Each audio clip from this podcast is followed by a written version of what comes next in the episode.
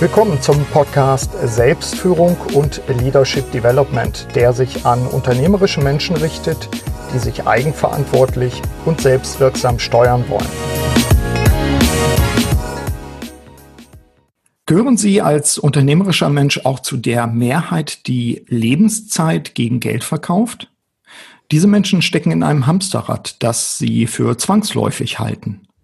Aber es gibt kluge Gegenkonzepte, auch komplexe Dienstleistungen zu standardisieren und einen hohen Grad an Selbstbestimmung zu gewinnen, wie uns der Solopreneur, Mentor und Podcaster Mike Pfingsten in diesem Interview aufzeigen wird.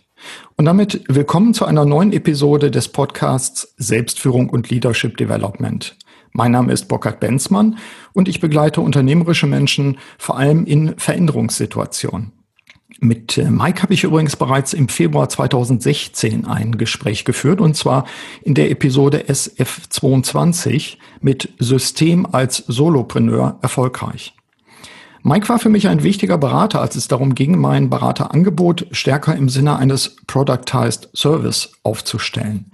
Äh, was das genau ist und was Sie, liebe Hörerinnen und Hörer, für sich aus diesem Ansatz ableiten können, genau darum geht es in diesem Gespräch. Und Sie erfahren natürlich, warum Mike jetzt, endlich möchte ich sagen, ein Buch vorgelegt hat, das das Konzept des Productized Service im Detail beschreibt. Ich war von dem Buch im Vorfeld so begeistert, dass ich eines der Vorworte beigetragen habe. Das Buch ist zwar primär für Freiberufler geschrieben, aber ich würde es durchaus äh, gleichwohl jedem unternehmerischen Menschen und eigenverantwortlichen ja, Unternehmer als Lektüre empfehlen.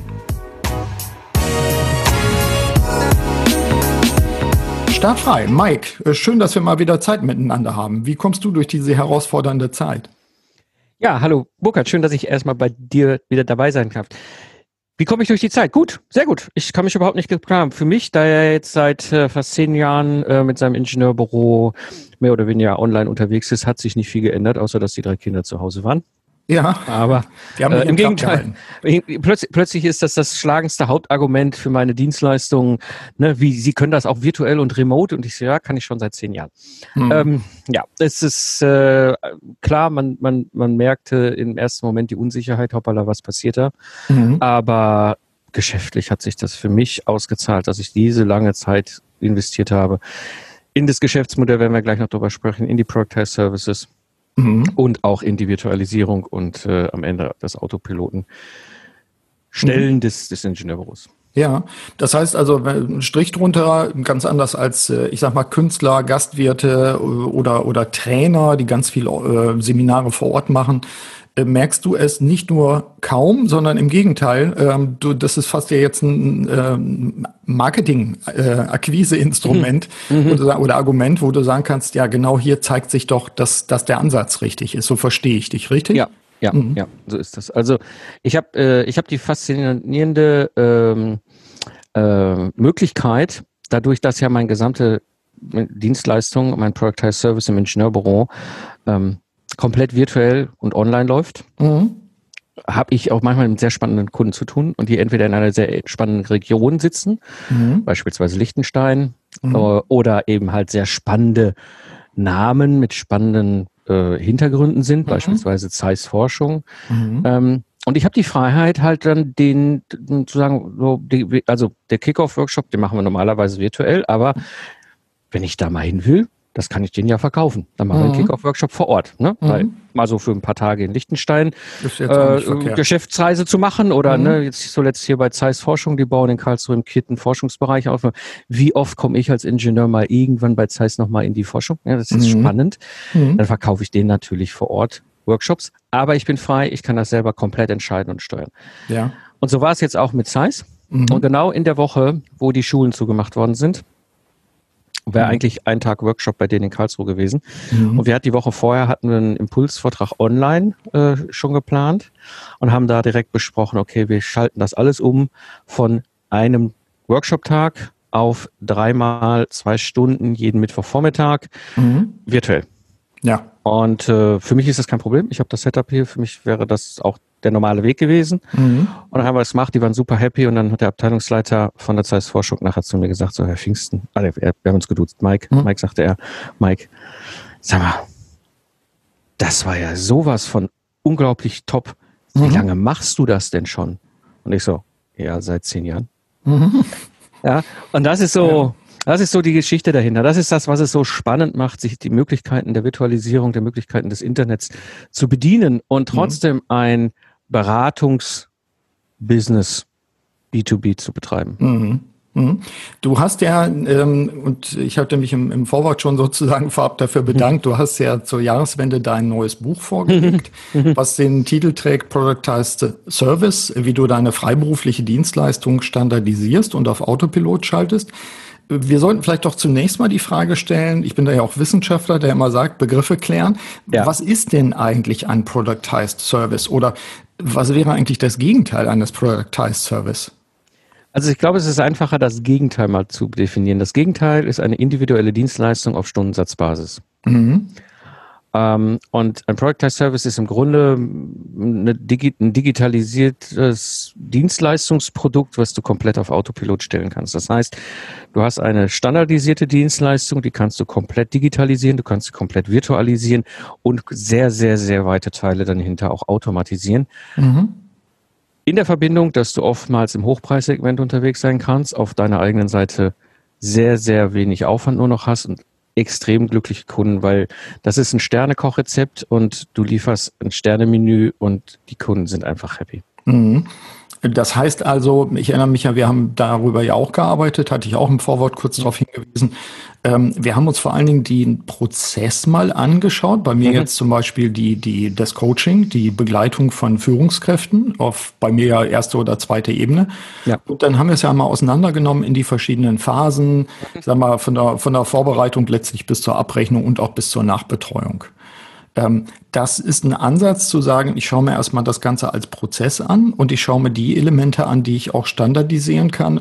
Ähm, und zwar ohne dass dadurch ein Nachteil in Bezug auf die Qualität äh, bei rauskommt, sondern im Gegenteil. Ich äh, lege ja sogar was drauf an, zu sagen, ich will immer Top-Qualität haben, darum mhm. muss es auch wiederholbar sein. Du hattest das Beispiel mit dem Sternekoch. Ja, genau. Und das ist, das ist im Grunde so ein bisschen auch ähm, ein Teil des Geheimnis dahinter. Wir sind oftmals Meister oder Meisterin unseres Fachs, unseres Handwerks. Mhm. Das bedeutet vieles, was wir tun, egal ob du jetzt Sternekoch bist oder Profi in, in, in irgendwie in, in, Holzinstrumentebau oder sowas. Ne? Ähm, als Meisterin oder Meister deines Fachs kannst, beherrschst du dein Handwerk im Grunde mehr oder weniger unbewusst schon. Mhm. Und ein Productized Service ist im Grunde diese Definition von diesem Prozess, ist im Grunde, was definieren wir als Meister unseres Fachs für gutes Handwerk? Mhm. Und das fangen wir mal an zu visualisieren. Und dann plötzlich fallen uns Dinge auf, die keinen Sinn machen, die wir aber irgendwie immer noch drin hatten. Ja, oder wir stellen fest, so das, was wir da vorhaben, äh, ist zwar ganz schön, funktioniert so aber nicht. Also das ist so, im Grunde, mhm. wir visualisieren sehr häufig am Anfang erstmal unseren Prozess und damit verbunden auch erstmal unser Handwerk. Mhm. Äh, und das ist, so komisch wie es klingt, für die wenigsten selbstverständlich. Ähm, und, aber es löst wahnsinnig viel aus, weil wenn du das hast, und das ist etwas, was vielleicht ein, als Nebenbemerkung ganz, ganz wichtig ist, ähm, wenn wir über das Thema Digitalisierung sprechen, mhm. gibt es einen großen Denkfehler, der immer wieder vorkommt. Und ich selber als Systemingenieur, der ähm, mit einem Bein im ganzen Softwarebereich auch drin äh, steckt, ich kenne das Thema mit der Software sehr, sehr tief und, und, und, Digitalisierung bedeutet ja nichts anderes als Software einzusetzen, um ein Problem zu lösen. Was Software so kann, Dinge wiederholen. Mhm. Das kann Software super gut. Mhm. Was Software überhaupt nicht kann, ist individuell. Mhm. Und wenn ich dann höre, so, ja, wir wollen unser ganzes Unternehmen digitalisieren, dann funktioniert das nicht mit individuellen Dienstleistungen. Das funktioniert mit standardisierten mhm. Dienstleistungen, mit wiederholbaren Tätigkeiten, mit wiederholbaren Meister-Sternekoch-Handwerk, dann kann mhm. ich mir überlegen, da gibt es dann Elemente, die kann ich dann durchaus digitalisieren, automatisieren oder sowas. Aber viele versuchen einfach einen nicht dokumentierten, oftmals schlechten individuellen, äh, individuelle Dienstleistung mhm. zu digitalisieren und dann äh, habe ich eine digitalisierte, schlechte individuelle Dienstleistung, die mhm. oftmals dann noch mhm. kaputt ist, weil mhm. digital und individuell kann halt nicht. Also das wäre so einer der Aufhänger.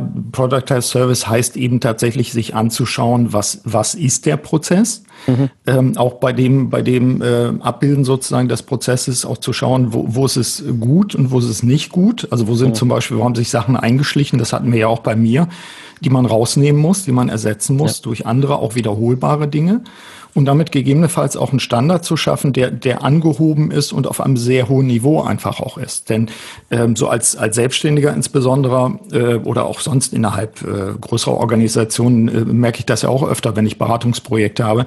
Du, du merkst ja gar nicht, wie du das tust, was du tust. Und das fand ich persönlich auch in der Arbeit mit dir sehr hilfreich, das zu reflektieren und wirklich mhm. mal komplett auseinanderzunehmen und dann wieder aufzubauen. Also du dekonstruierst es und du hilfst ja dann auch, es wieder aufzubauen. Und das ist, wendest du ja selbst auch als Produkte für dich an, ne? mit denen, also von denen du lebst letztlich.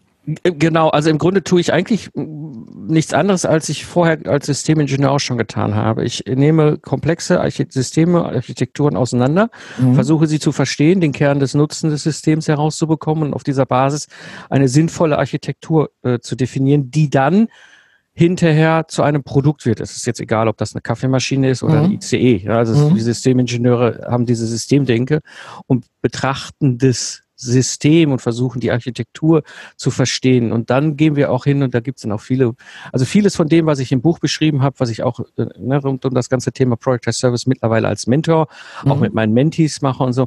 Eigentlich mache ich nichts anderes wie früher. Nur ist das System früher ein ICE oder eine Kaffeemaschine gewesen. Heute ist es ein Geschäftsmodell. Und das ist das Spannende.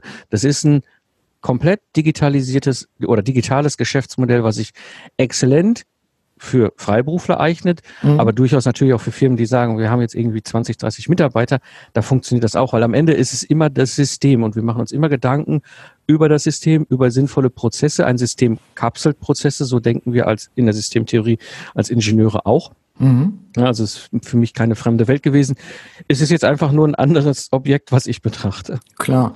Wir sollten vielleicht an der Stelle, vor allen Dingen für diejenigen, die die Podcast-Folge, die wir beide hatten, also SF22 damals nicht gehört haben, das war ja immerhin schon im Februar 2016, ähm, vielleicht nochmal so ein bisschen, ein bisschen kurzer Rückblick in deine Geschichte. Warum bist du eigentlich vom Thema Productized Services so angetan? Also was waren auch deine persönlichen Trigger, dich damit überhaupt mhm. so auseinanderzusetzen? Also mein Trigger kommt, kam daher, ich, ich bin ein Kind des Ruhrpots, da bin ich äh, geboren und aufgewachsen. Mhm. Ich habe sehr früh in der Kindheit schon gemerkt, so, äh, wenn du so zwischen Kohle und Stahl groß wirst, ne, ich äh, 74er Baujahr, das heißt, ich habe meine Jugend in den 80ern und 90ern im Ruhrpott erlebt. Da bist du so zwischen Kohle und Stahl groß geworden und ich bin sehr, sehr, sehr früh zu der Erkenntnis gekommen, der Mike und die Stechuhr, wir passen mhm. nicht zusammen. Ja, das ja. ist so, ich bin unanstellbar. Mhm. Ähm, so, und jetzt gab es halt zwei Möglichkeiten, wenn du diese Variante hast oder diese Situation als Lebensentwurf feststellst.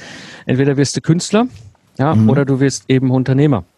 Und das mit dem Künstler ist irgendwie bei mir nicht so in die Wiege gefallen. Dann bin ich halt gesagt, okay, dann werde ich selbstständig, werde ich Unternehmer, mache ich ein, ein Geschäft auf. Und da ich damals zu der Zeit eine Lehre gemacht habe in einem kleinen Zehn-Mann-Ingenieurbüro, mhm. war für mich so das Thema, ja, da muss der Mann Ingenieur machen, weil sonst darf man ja kein Geschäft aufmachen. Mhm. Wusste ich damals nicht besser. Wird, es wird ja in Deutschland auch keinem erzählt, wie, fun wie funktioniert eigentlich Unternehmertum. Und das ist ähm, richtig, ja. Mhm. Also, so. Also, da könnten wir nochmal drei andere Podcast-Episoden mhm. zu machen. Ähm, naja, und so war für mich sehr früh klar in der Jugend, okay, ich mache mich selbstständig. So, und dann stehst du aber da und denkst so, okay, okay, ich brauche einen, brauch einen Ingenieurabschluss, also habe ich studiert, habe äh, während des Studiums mich auch schon mit Selbstständigkeit und Gründung und so beschäftigt. Dann kriegst du von angestellten Gründerberatern an der Uni erklärt, wie, wie Selbstständigkeit funktioniert. Dann sitzt du da und denkst so, hä, du bist so angestellt. So, ne? Ja, ja, genau. So, also war mir klar, nachdem ich mein, mein Diplom in der Tasche hatte, so, okay, ich gehe jetzt mal für fünf Jahre in die Wirtschaft, in die Anstellung, mhm. wohl wissend, dass ich mich 2005 selbstständig mache. Mhm. Mit was auch immer. Ich weiß es mhm. nicht. Aber ne, fünf Jahre in die Wirtschaft, Netzwerk aufbauen, grün in den Ohren weg, verstehen, wie es funktioniert und dann springe ich ab. Ja, und so war dann im Sommer 2005 der Punkt, ne, 80.000 Euro Jahresgehalt, mal einfach mhm. so ne, aus dem Fenster rauszukippen. Das war dann schon ein paar schlaflose Nächte, aber ich habe das gemacht und relativ schnell auch sehr erfolgreich ein Ingenieurbüro mit Mitarbeitern aufgebaut. Dann haben wir es fusioniert mit anderen Ingenieurbüros, durch die Autowirtschaftskrise gesegelt. Hinterher hatten wir auf der Werteebene einen Gesellschafterkrach.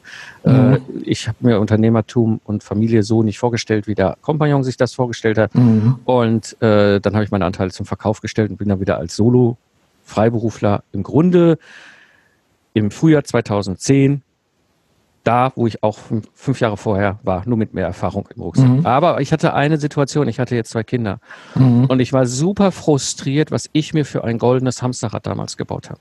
Mhm. Es war nie ein Thema, Geld zu machen. Ich habe immer gut Geld verdient, also ne, Rechnung 15.000, 20.000 Euro pro Monat für mich mhm. alleine, wenn ich das nur mache, mhm. äh, ist überhaupt kein Act gewesen, schon noch nie. So auch in der Wirtschaftskrise nicht. Ähm, die Zeit, die da aber drauf ging für, das war das, was mich immer mehr frustriert hat. Ich habe zu der Zeit 260 Stunden mal zusammengerechnet. Ich habe mir mal dieses Flip, so Flipchart genommen, habe einfach mal mhm. zusammensortiert. Alles, alles, was nicht Hobby, Sport, Familie, Schlafen ist. Mhm. Ja, so und kam auf 260 Stunden und habe gesagt, das, das sind zwei Vollzeitjobs. Mhm. Ja, da mag ich noch so gut bezahlt sein, aber das geht nicht.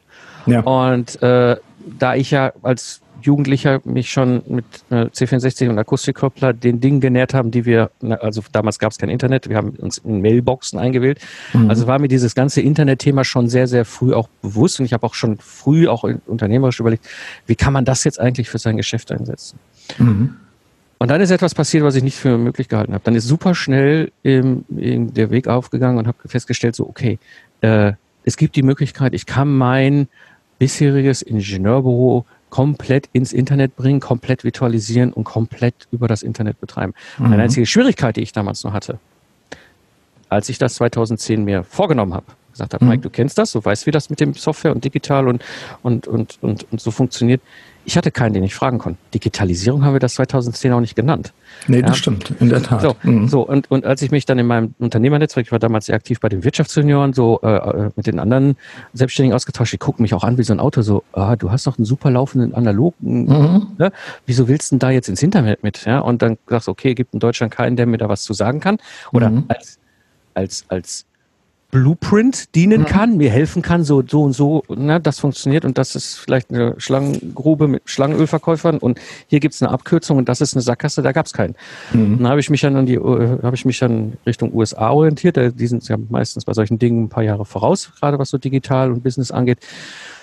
Ähm, und da gab es viel, also war viel, wo ich, was ich auch gelernt habe. Mhm also erstmal habe ich gelernt, wie man Schlangenölverkäufer im Internet äh, erkennt und dann habe ich gelernt, wer die wirklich guten Leute sind. Mhm. Ähm, das Problem, was ich nur immer da hatte, war, die verkaufen digitale Produkte, also Online-Kurs, E-Books, mhm. mhm. solche Dinge. Ich habe aber eine Dienstleistung, die will mhm. ich nur digital rausreichen.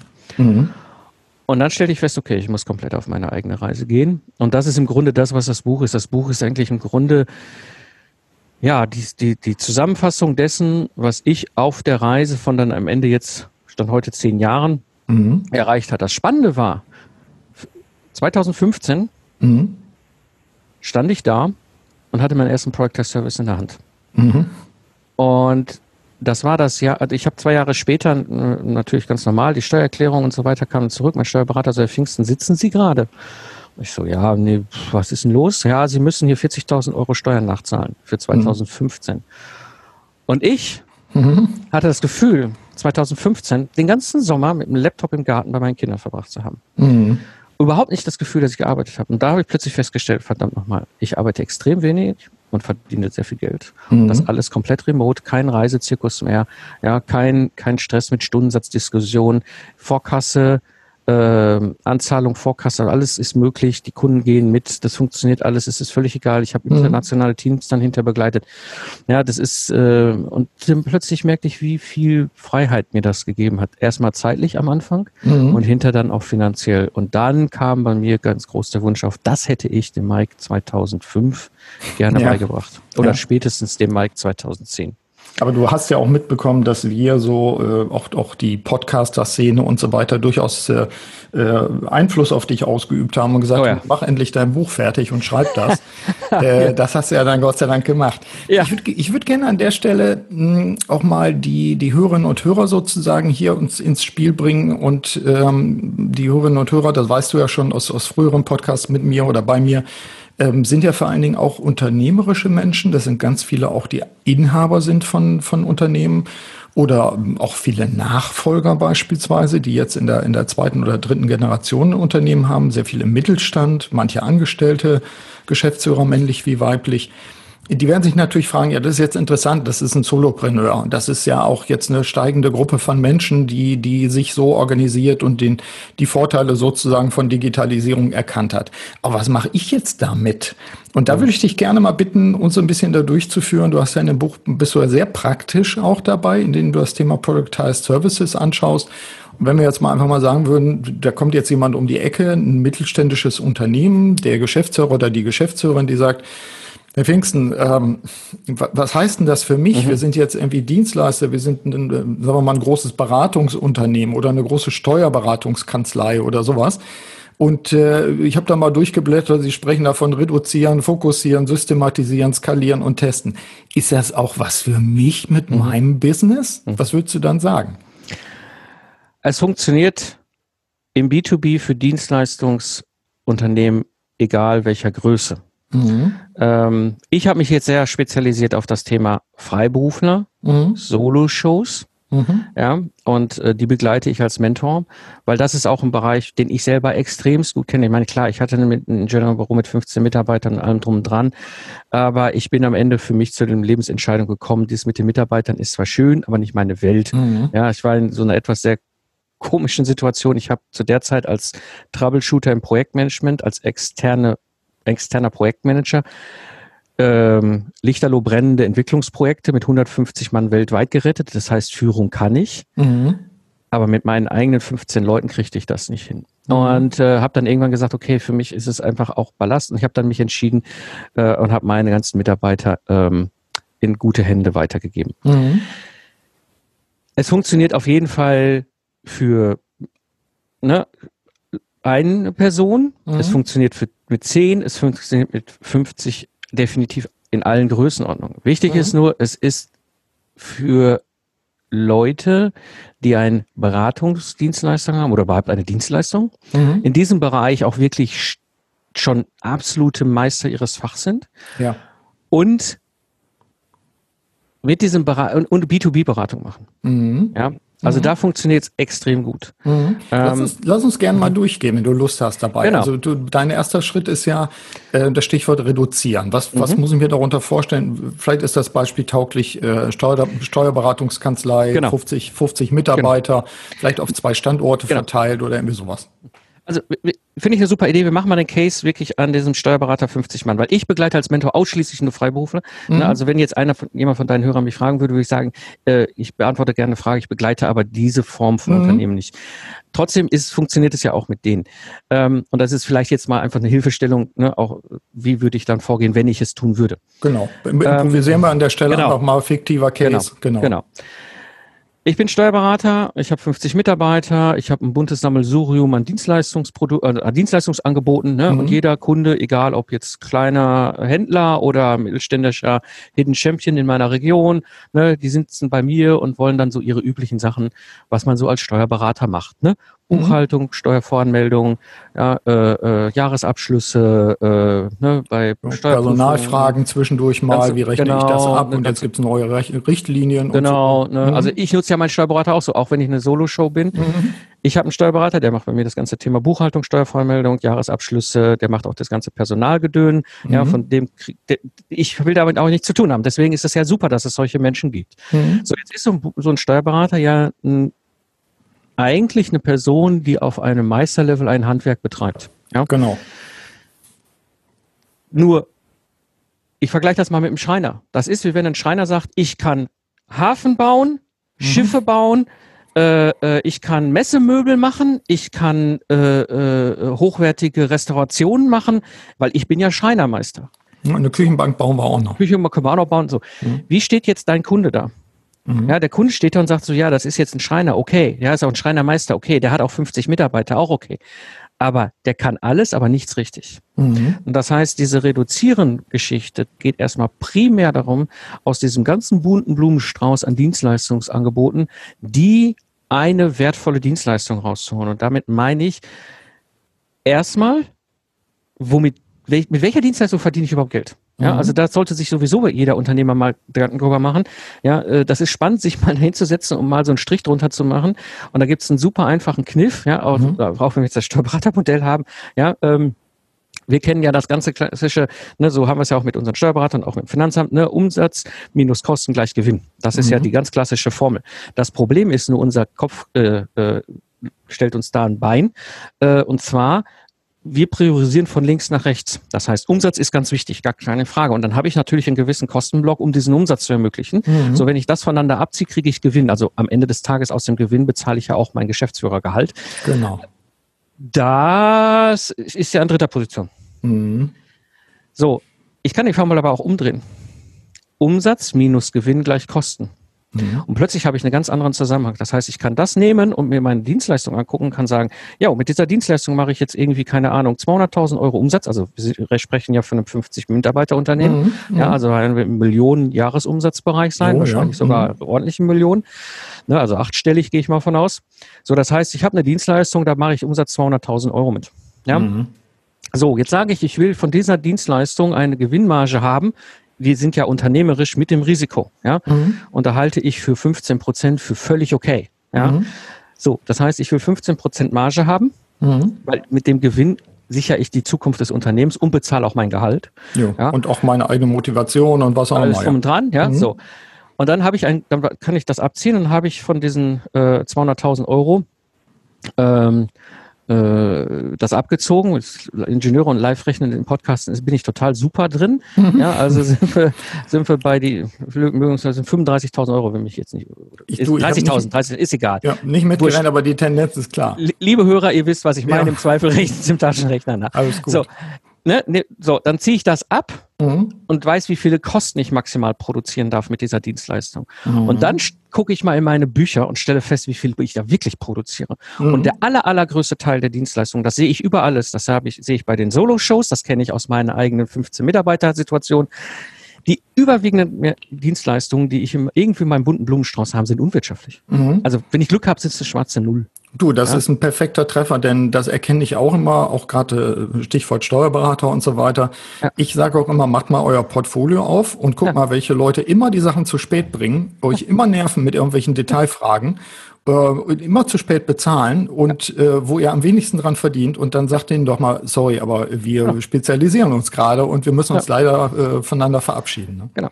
Ja, genau. Die, also das die, Äpfel, die Äpfel wieder an den Baum schneiden sozusagen. Genau, mhm. genau. Weil, weil ich will ja eins vermeiden. Am Ende des Tages will ich ja aus dieser Dienstleistung Product Service bauen. Wenn ich eine unwirtschaftliche Dienstleistung auswähle mhm. und daraus einen Product Service baue, habe ich einen unwirtschaftlichen Product Service. Super. Habe ich viel. Energie versenkt, genau. ja, aber nichts geschaffen. Genau. Ähm, das. Das, allein das mal zu machen, das habe ich schon sehr mhm. früh gelernt, damals, als ich noch Mitarbeiter hatte und so weiter und Firmen fusioniert haben und so, mhm. ähm, dass das wichtig ist. Mhm. Äh, habe es aber nie so häufig getan. Ja. Und dann aber mit der Zeit, als ich dann 2010 so frustriert war, so jetzt, jetzt gehe ich da rein.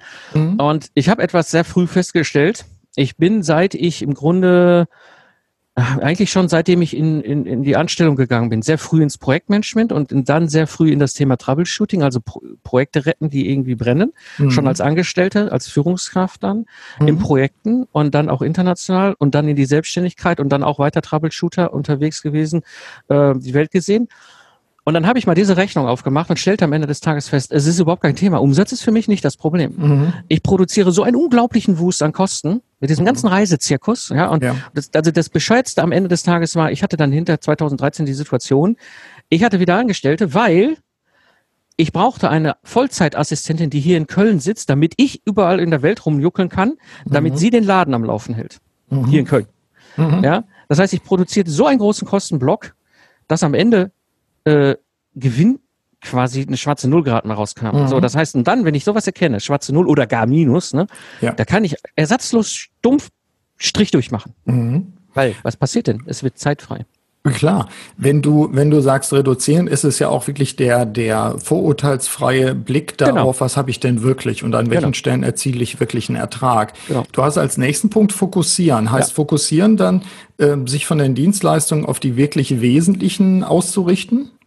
Na, du hast jetzt im Reduzieren einen Rohdiamanten gefunden. Mhm. Eine Idee.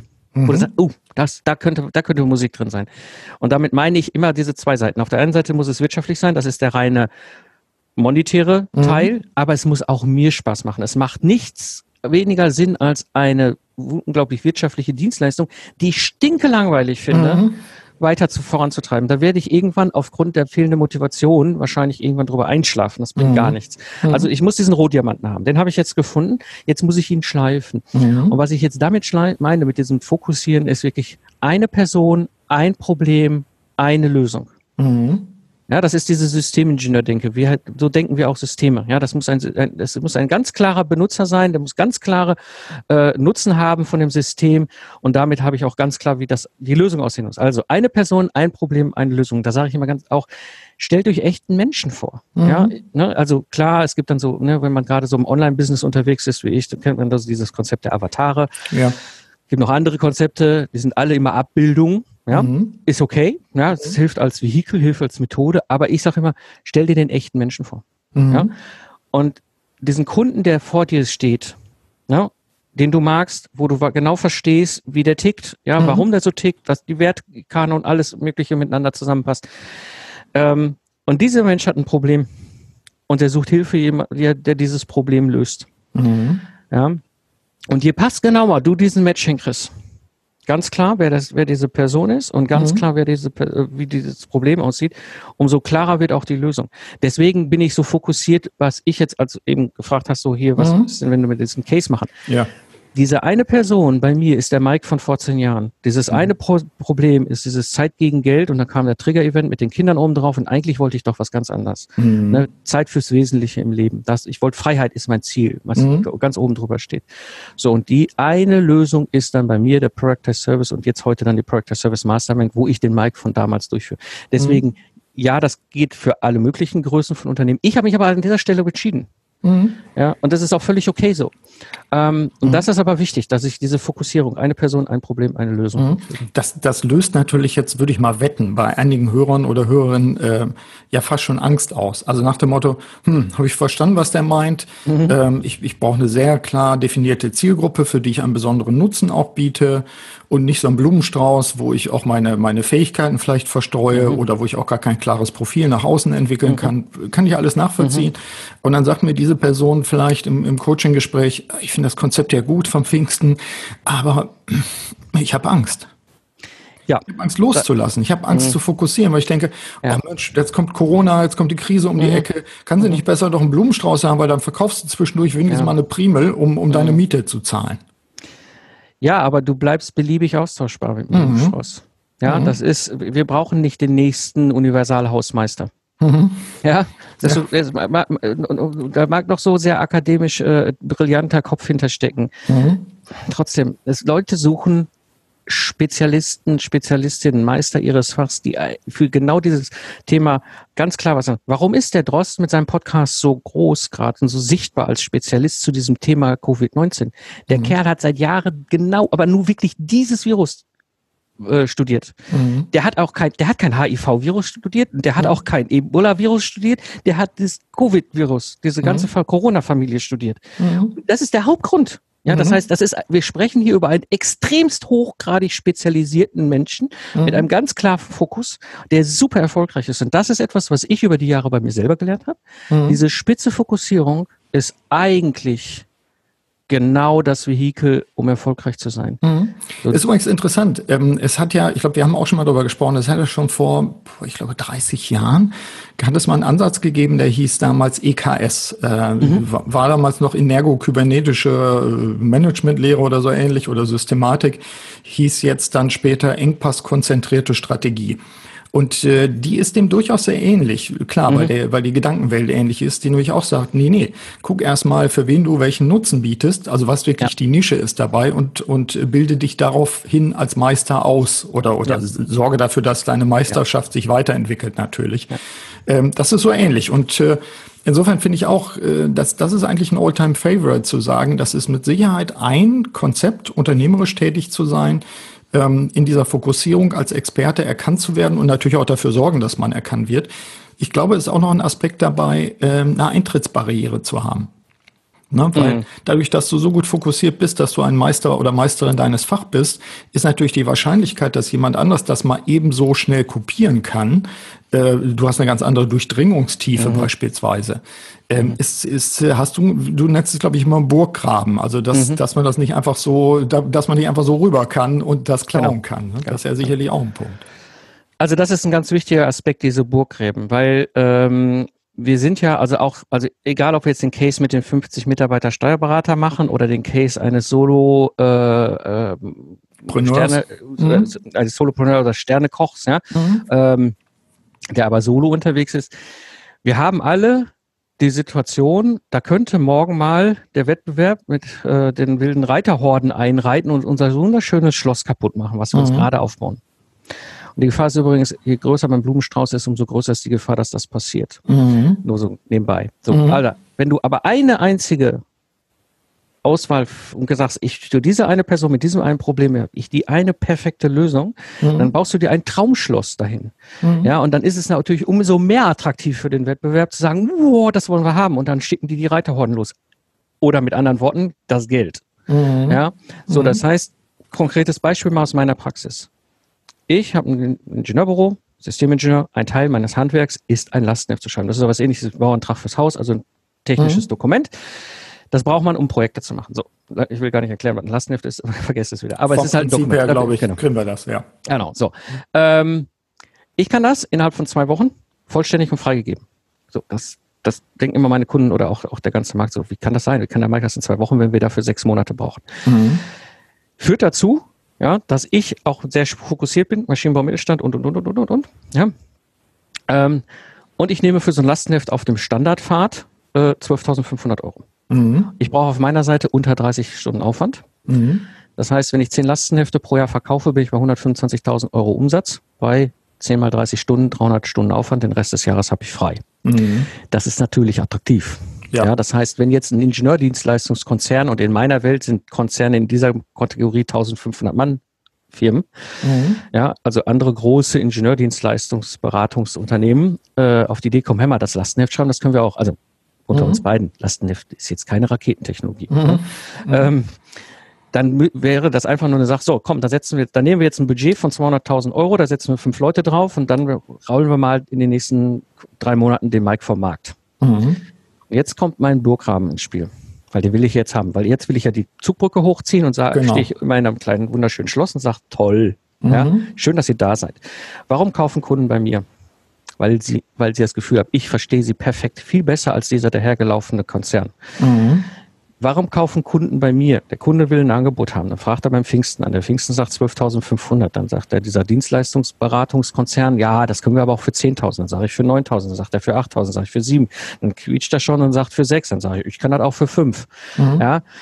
Der Witz ist, bei 4.500 Euro ist meine Gewinnschwelle. Mhm. Weil ich so dermaßen fokussiert bin und auch mhm. im Premium-Bereich mit den Preisen und, und, und den äh, optimierten Prozessen unterwegs bin, mhm. bin ich in der Lage, das zu machen. Jetzt stell mir vor, wie lange wird so ein Konzern das durchhalten, dass er eigentlich bei jedem Auftrag drauf liegt? Mhm. Ein Quartal. Dann haben sie nämlich wieder Quartalsabrechnung und dann mhm. wird irgendeiner sagen, so, ja, war eine doofe Idee, den Fix. Dann gibt's Mecker, ja. Genau, so, mhm. und dann wendet sich was anderes. Also diese Burgcreme, du siehst, es gibt mehrere. Ja, wir haben mhm. jetzt im Grunde zwei also einen haben wir angesprochen, angedeutet, das ist der Secret. Ja? Mhm. Und der zweite ist eben, dass ich einen Preisvorteil habe. Mhm. Ähm, das sind, und es gibt insgesamt fünf plus eins. Der sechste, der jetzt entsteht, entsteht durch das Thema Internet und Digitalwirtschaft. Mhm. mhm. Ähm, also vernetzte Unternehmensstrukturen vor allem. Mhm. So, und das sind diese Burgcreme, die musst du haben. Das ist, das ist auch ein Konzept, das, das gibt's von ganz klein, macht das mhm. Sinn, bis ganz groß. Ich selber kenne diese Burgcreme, weil ich eine Ausbildung als Value Investor ähm, gehabt habe. Und da drin, der Warren Buffett, den kennen wahrscheinlich die meisten von uns, mhm. ja, der guckt sich sehr genau an, wenn er in Firmen investiert, ja, ob die einen Burggraben haben. Ja. ja.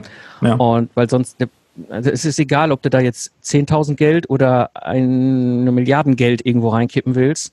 Du willst ja, dass das Geld nicht morgen weg ist. Also mhm. guckst du dir diese Firma an und guckst, ob die einen Burggraben haben. Genau. Das macht Sinn. Ja, aber das wäre für mich auch wichtig, denn also wenn wir die die ersten beiden Schritte haben, die die ähm, im Kontext Productized Service aufbauen, wichtig sind, dann waren wir bei reduzieren, bei fokussieren und äh, einfach mal als Ausblick, du hast ja auch noch systematisieren, skalieren und natürlich auch testen dann mhm. dabei. Mhm. Ähm, vielleicht ganz kurz zwei, drei Stichwörter noch dazu. Systematisieren, finde ich, liegt so auf der Hand, denn, denn genau. du willst ja einen, einen Productized Service haben. Du willst Richtig. ja das, was so wie so ein Dienstleistungs mhm. äh, für jeden neu zu erfindendes Bündel ist, ja. willst du ja zu einem Produkt machen, wo man sagen kann, das kann ich äh, berechnen, da kenne ich die Qualität, ja. Ja. Ähm, da ist die Unsicherheit gering, die, das kann ich vernünftig bepreisen und so weiter.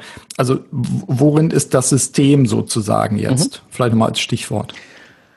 Genau, also am Ende des Tages bei Systematisieren beschäftigen wir uns mehr oder weniger dieses System zu entwickeln. Den Product Test Service ist am Ende ja ein System mhm. äh, und diesen Prozess zu definieren, was halten wir für gutes Meisterhandwerk. Mhm. Ähm, das, da, wenn ich da bin, mhm. also, das ist meistens etwas, was dann vielen viel, viel leichter fällt, weil völlig klar ist, ne, diese eine Person ein Problem, eine Lösung. Und mhm. diese Lösung muss genau so funktionieren, damit sie diese perfekt dann löst. Und dann kommt das Thema Skalieren. Und das war, was wir eingangs sagten, ne, das Thema Digitalisierung. Wenn ich das mhm. jetzt habe, ja, mhm. wenn ich einen standardisierten Prozess habe, ein klarer, klares äh, äh, Sterne-Menü, dann kann ich hingehen und sagen, an welchen Stellen will ich denn zum Beispiel digitale Komponenten reinsetzen. Mhm. Von einfachen Online-Kalender über da gibt es dann ganz vieles. Mhm. Dann macht das, und da macht das auch Sinn. Und da kann ich mir dann auch Sinn mal, äh, Gedanken machen, so, okay, was ist denn mein Preis? Ja. ja. Und, und viele, und da nochmal vielleicht ein Satz zum Skalieren, und das ist etwas, was viele völlig äh, äh, nicht auf dem Radar haben, sage ich mhm. jetzt mal. Wenn wir das Wort skalieren hören, dann viele von uns unternehmerisch denkenden Menschen denken immer so, ich skaliere über Mitarbeiter. Ja, mhm. ja das ist ein Weg, der ist legitim und völlig okay. Mhm. Ich kann aber was anderes machen. Ich kann über den Preis skalieren. Mhm. Ja, wenn ich zehnmal für 12.500 Euro ein Lastenheft in einem Jahr verkaufe, mhm. Da bin ich bei einem sechsstelligen Umsatz für eine One-Man-Show mit mhm. 300 Stunden. Das ist, das ist ein sehr angenehmes Leben. Mhm. Ja. Jetzt könnte ich das Ganze natürlich auch äh, für 1250 Euro mhm statt 12.500, also eine Null hinten weg, mhm. ja, muss ich dann an die 10 eine Null hinten dran machen. Das heißt, ich muss 100 Lastenhefte schreiben, mhm. auch für jedes Lastenheft trotzdem noch 30 Stunden. Also sind das nämlich dann plötzlich 3.000 Stunden. Dann bin ich mhm. mehr als ein Mann, also das Doppelte von einem Mann ja. Das mhm. funktioniert schon nicht. Also skaliere ich doch lieber über den Preis. Mhm. Ja, ähm, und dann ist es einfach auch eine Frage, was, ne, also ich, ich habe, ich, ich fühle mich da sehr wohl, gerade wenn du nämlich in diesem Bereich bist, was du mit deinem Product as Service als Meisterin, Meister deines Handwerks so unglaublich gut positioniert dein Kundenproblem löst, mhm. dann zahlen die dir alles. Ja, also mhm. konkretes Beispiel ne, zum Thema Angst, macht das Sinn? Ist das mhm. der richtige Schritt? Auch ich bin natürlich mit meinem Ingenieurbüro und ich habe zwei, insgesamt zwei verschiedene Productized Services in diesem Ingenieurbüro. Das mhm. eine ist ein virtuelles Mentoring über zwölf Monate, das andere ist dieses besagte Lasten erstellen in zwei Wochen. Auch ich bin natürlich, da ich sehr stark spezialisiert bin auf dem Maschinenbau Mittelstand, mhm. sehr früh natürlich an dem Punkt gewesen, so, hm, ja, ich habe 2008 erlebt mit meinen Mitarbeitern in meinem Ingenieurbüro. Mhm. Das war nicht schön. Ja. Nee ich bin mit noch mit Ach und Krach und blauen Auge hinten rausgekommen, aber es war, wir, wir, wir haben in den Abgrund geguckt, also auch wir als Firma finanziell mhm. in den Abgrund geguckt. Es war nicht mehr weit. Ja, ähm, ein Schritt vorwärts und wir wären pleite gewesen. Mhm. Ähm, so, und dann stehst du mit dieser Erfahrung da und denkst so, ui, mhm. jetzt fahren die einmal von 0 auf 100 die ganzen, also die ganze Wirtschaft auf Stillstand. Mhm. Das wird nicht schöner. Ja. Und mhm. äh, war natürlich den, genau die gleiche Reflexe, die ich auch aus 2008 dann für mich selber entwickelt hatte. Ne? Sofort gucken, okay, wie lange kann ich überleben und so weiter. Habe dann mhm. relativ Ruhe, schnell Ruhe wieder reinbekommen, weil ich stärke so um, also ein halbes, dreiviertel Jahr kriege ich locker ohne Probleme hin. Wenn jetzt ab, ab heute, also ab Anfang März mhm. kein Geld mehr reinkommt, mhm. easy, kein Thema. Mhm. Ja, dann wurde ich ruhiger. Und dann spare ich mit meinen Kunden und dann sagten diese Kunden, können wir bei dir bestellen? Können wir, können wir übrigens, also ich hätte gerne mal die gesamt, das gesamte restliche Mentoring-Jahr im Vorfeld abgerechnet, lieber mhm. Mike. Äh, ich habe keinen Bock, dass unser Einkauf auf irgendwelche Einkaufstricks kommst und dann kommst du bei mir vorbei und sagst so, tut mir leid, also wenn ihr mich nicht bezahlt, dann werde ich euch nicht helfen als Mentor, äh, mhm. äh, da die, euer Systems Engineering auf, auf, auf den Weg zu bekommen. Mhm. Ja, und ähm, hat mir, so, haben wir dann einfach mal schön ordentlich fünfstellig Geld im April überwiesen. Also die Wirtschaft mhm. funktioniert. Ne? Mhm. Auch das ist etwas, was da auch noch mit, wo ich auch immer sage, passt auf, was, ne, schlechte Nachrichten verbreiten sich um Faktor 10 mehr als gute Nachrichten. Mhm. Ja.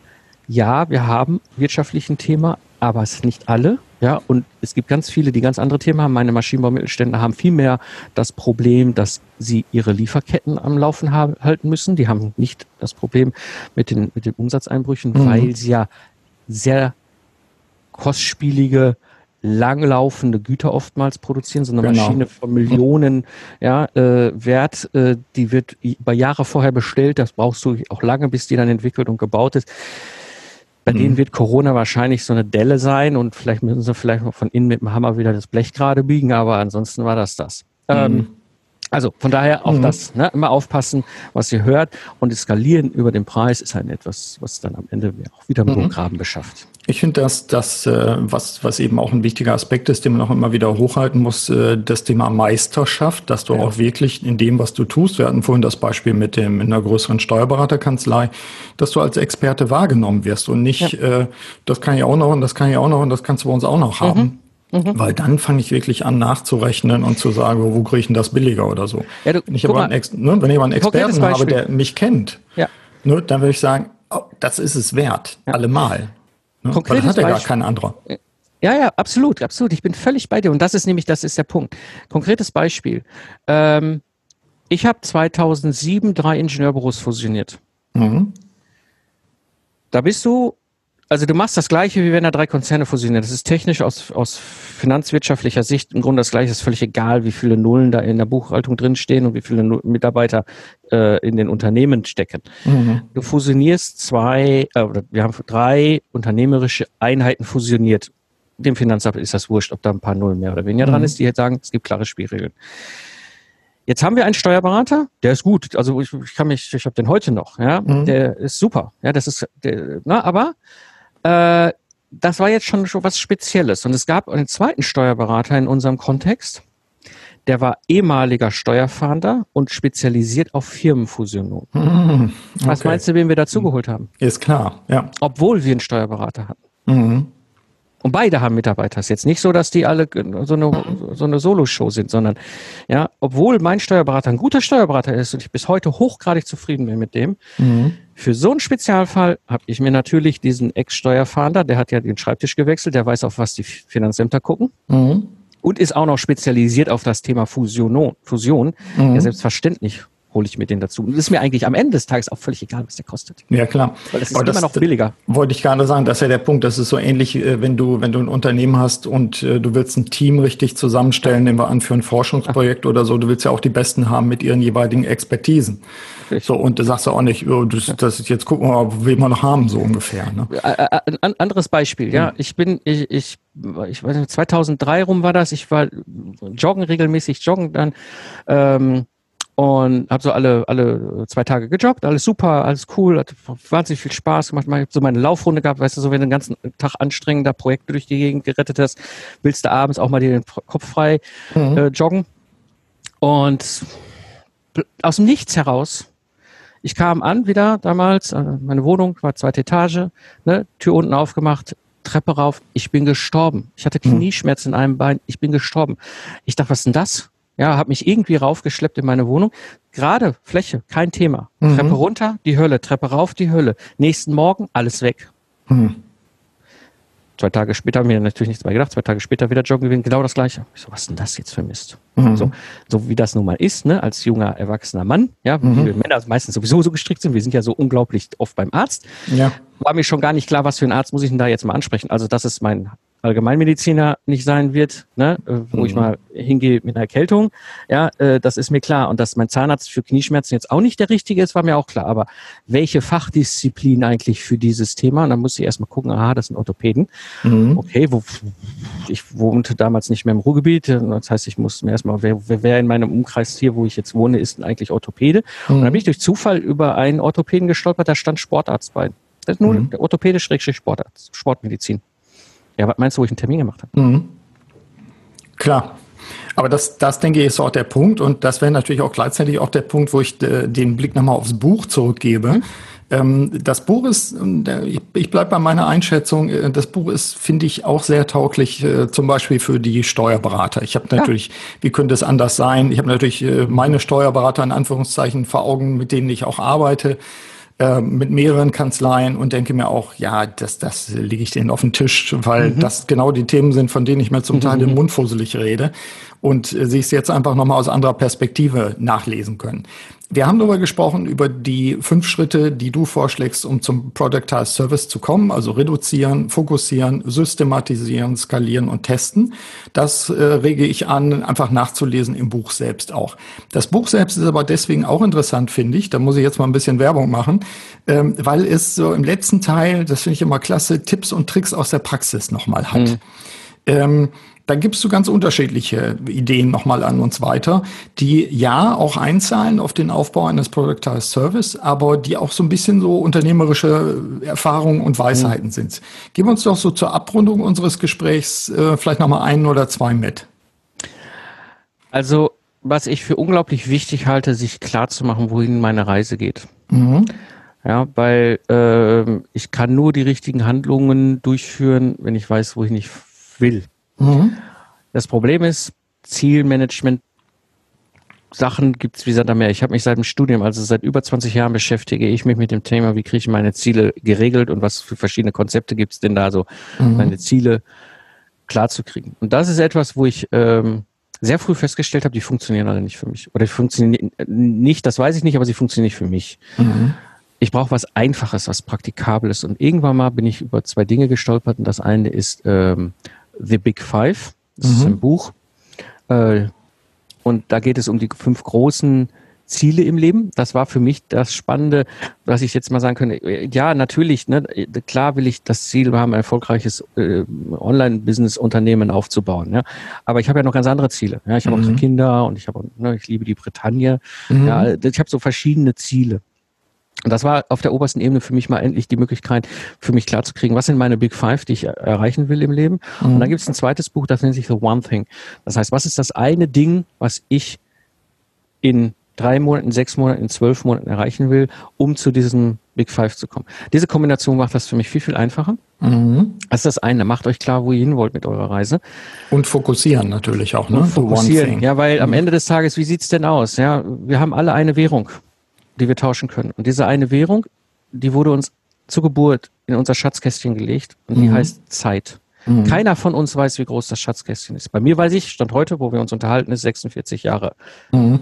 Zeittausch da drin möglich gewesen. Mhm. Ja, weil das ist das, jeder Mensch ist, für jeden Menschen ist das die gleiche Währung, die wir tauschen können. Und was mir wichtig ist, ist eine hohe Zeittauschqualität. Ich empfinde das als eine hohe Zeittauschqualität, mit dir, Burkhard, hier gerade den Podcast zu machen. Ich werde mhm. nachher, wenn wir fertig sind, mit meinen beiden Mädels zum Ikea fahren, weil die wünschen sich da so einen Sitzsack.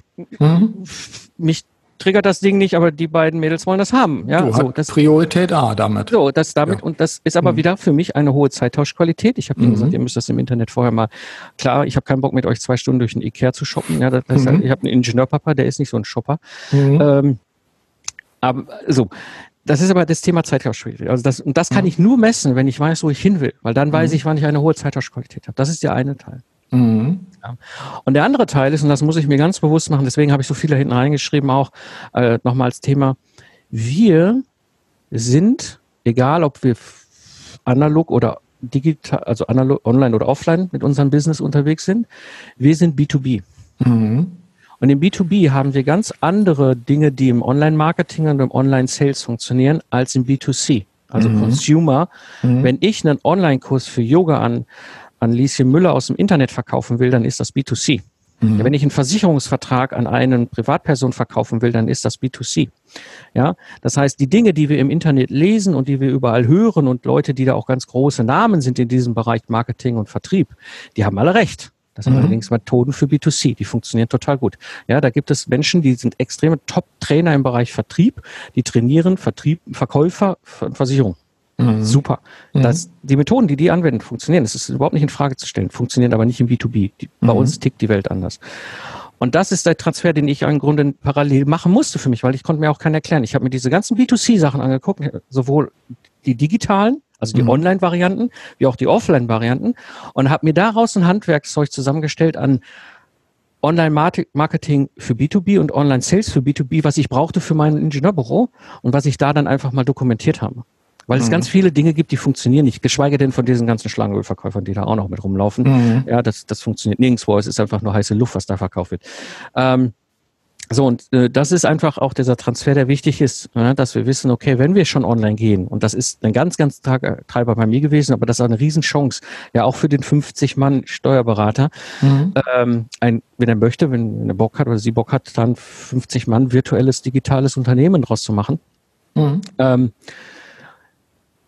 wir haben Mechanismen, die funktionieren im B2B, im Online-Marketing, und im Online-Sales halt einfach anders. Und da muss ich wissen, welche Methoden da funktionieren. Und das ist das, was ich alles mit in dieses Buch und auch beim Umsetzen und so weiter. Ich habe da alles so, was, was so ich mir so an Werkzeugköfferchen zusammengestellt habe für mein B2B Product Test Service Ingenieurbüro. Da rein, dokumentiert. Mhm. Also von daher, das, das sind genau die Punkte, wo ich dann zum Schluss sagte, auch das ist nochmal nett, das ist nochmal ein bisschen äh, die Kirsche auf der Torte. Ähm, und so, wo ich dann durchblätterte und dachte, hey, handfest oder kenne ich, habe ich auch schon erlebt und bestätigt mich nochmal solche Dinge. Also das vielleicht auch, äh, abgesehen davon, dass das Buch einfach auch gut lesbar ist, finde ich, ähm, kommt das, ja, kommt das so im hinteren Bereich nochmal so, dass ich mir denke, oh ja, das, das nehme ich jetzt auch mit, finde ich gut. Mhm. Also, insofern sind wir, glaube ich, einen ganz guten äh, Bogen geflogen auch, quasi auch mit deinem Buch gestartet, bei deinem Buch auch wieder angekommen. Ähm, klare Leseempfehlung, nebenbei bemerkt, äh, was ich bei dir auch schätze, wir packen ein paar Links in die Show Notes, auch zu deiner Internetseite beispielsweise, Podcast. Äh, was ich bei dir schätze, ist, dass du auch zwischendurch äh, zum Beispiel bei LinkedIn ja auch immer ein paar Buchtipps gibst und so mhm. weiter, mhm. was du gelesen hast und äh, also das finde ich auch mal ganz hilfreich, sich darüber auszutauschen. Das versuche ich auch meinen Kunden weiterzugeben, wenn ich mal wieder irgendwas gefunden habe. Im Moment habe ich hier gerade liegen den neuen Schmöker oder überhaupt den Schmöker von Frank Thelen, 10 oh, ja. DNA ja, oder 10x DNA. Ja. Ähm, liest sich schon mal ganz gut. Ich habe aber auch erst die ersten äh, 40 Seiten gelesen. Das sind dann so Sachen, die sind, die sind ganz reizvoll und äh, ich bin gerade dabei, so über die Jahreswende die neue Auflage meines aktuellen Buchs auch zu schreiben. Ähm, da sammle ich natürlich dann auch wieder und das kommt dann irgendwann im nächsten Jahr raus. Dann, dann kann man sowas wieder einbauen. Also danke auch an der Stelle an dich für deine Tipps, die du immer sehr freigebig raushaust, Gerne. sei es im, ähm, in deinem Podcast oder auch an solchen Stellen. Mike, wir sind, glaube ich, an dem Punkt, dass wir sagen können, für heute haben wir eine gute Dosis. Ähm, und ich glaube, es ist auch gelungen, nochmal darauf hinzuweisen, Stichwort Steuerberaterkanzlei. ähm, das ist jetzt nicht dein primärer Kunde, das hast du auch sehr deutlich gemacht, aber gleichwohl kann man sich mit dem Konzept des Productized Service und sollte man sich auch damit beschäftigen, oh um aus diesem Hamsterrad auch rauszukommen, nämlich immer Zeit gegen Geld zu, zu verkaufen und vielleicht auch nicht gerade glücklich zu werden mhm. damit. Ja, passt. Ja. Insofern danke an dich für deine Zeit. Danke an dich, Burkhard. Das war mir eine Freude. Hat mir das sehr viel Spaß gemacht. Und war mir auch wieder ein Vergnügen und das war auch an der Zeit, haben wir ganz am Anfang auch festgestellt. Das ist, äh, ist auch mal wieder fällig gewesen. Das passt gut. Sehr schön. Dann sage ich vielen Dank erstmal. Danke dir. Bis dann. Soweit mein Gespräch mit Mike Pfingsten. Ich bin mir ziemlich sicher, dass wir doch eine ganze Menge Anregungen an Sie weitergeben konnten. Und äh, natürlich auch ist das Buch eine klare Leseempfehlung. Insofern nutzen Sie die Anregungen auch aus dieser Episode für Ihre Selbstführung, für Ihre Wirksamkeit und in dem Sinne, wie immer, alles Gute, Ihr Burkhard Benzmann. Vielen Dank, dass Sie auch bei dieser Episode des Podcasts Selbstführung und Leadership Development dabei waren. Auf bald!